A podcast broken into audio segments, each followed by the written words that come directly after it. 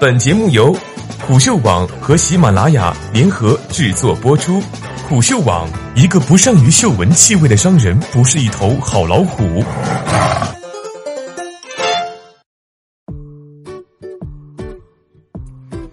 不是天选之子，别想穿匡威。作者 M R Puppy Bunny。想要穿上一双匡威幺九七零 S，总共需要几步？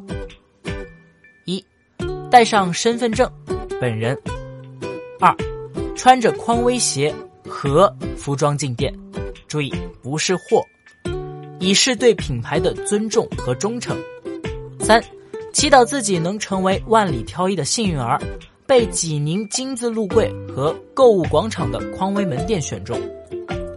不合理的着装要求，饥饿营销，匡威引起了民愤。对于此事，匡威官方微博于四月二日发布了致歉函。这份公众函称，匡威从未参与，也绝不鼓励任何炒卖行为。品牌方已第一时间与相关授权经销商进行了严肃沟通，取消非联名款产品的排队和抽签，严禁一切配货行为。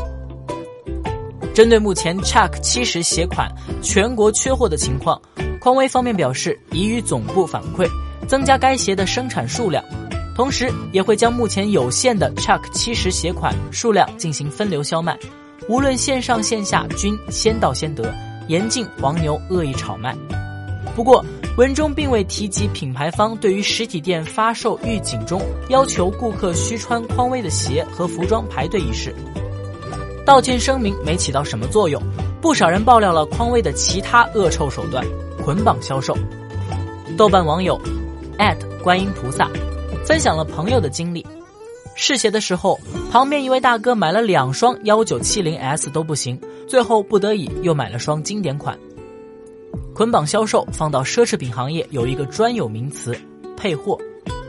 配货一词或许来源于爱马仕，作为奢侈品。即便品牌有能力加快生产速度，但也要保证少量限定出产。成百上千的消费者在 wait list 上排队的时候，除了导购，谁知道自己需要等上一年还是十年呢？于是，配货这样变态的行业潜规则应运而生。不愿意多等的消费者，必须多买个丝巾、手链或者其他产品。据媒体报道，爱马仕的配货比例介于一比零点五至一比二。某奢侈品牌的皮具修复师表示，如果你想买一个五万元的包，就要先购买几万甚至十几万的其他产品。不同门店、不同品牌配货额也不同，额度越高，销售分到的奖励也越高。奢侈品牌留有顾客的消费记录，经常逛店消费的会被列入优质顾客名单，销售人员与之建立良好的沟通渠道。一旦有热门款或限量款到店，则第一时间通知他们。对于品牌而言，这些忠实顾客既往所有的消费金额都可以算作配货额。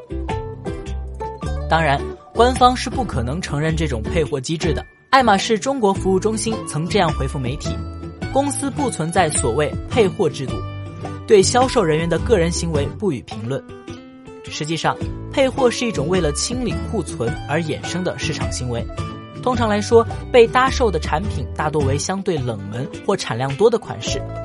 业内人士认为，用热门款或限量款来带动旧款、滞销款的销售，归根到底为的是换取更多的资金回流。这一招放到匡威身上，可能是为了业绩回暖。北京商报网援引耐克财报显示，从2016年开始，匡威业绩出现下滑，在2018年财年当中。尽管耐克销售额达到三百六十四亿美元，但匡威则在第四季度销售额同比下跌百分之十四至五点一二亿美元，全年销售额下跌百分之十一至十八点九亿美元，再次低于二十亿美元大关，甚至不及二零一五财年的业绩。幺九七零 S 一直是匡威爆款，经常断货，但它并不适合搞饥饿营销这一套。其实行业内玩家早就对经，其实。行业内玩家早就对营销手段进行过了大胆的尝试，以 Supreme 为代表的潮流品牌把饥饿营销发挥到了极致，成为行业经典案例。如今摇号买鞋早已成为常态，但只适用于限量发售的合作款、复刻款，甚至是明星带货款。但幺九七零 S 并非限量产品，在淘宝上，幺九七零 S 遍地都是，很多都是现货，立即可发。匡威的饥饿营销无疑是一个反面教材，不少人对这一点进行了吐槽。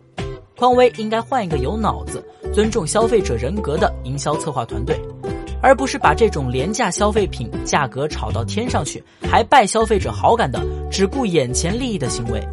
麻烦匡威睁眼看看。新京报指出，如果产品的重点过于放在华而不实的营销方式上，长此以往也会有损品牌美誉度。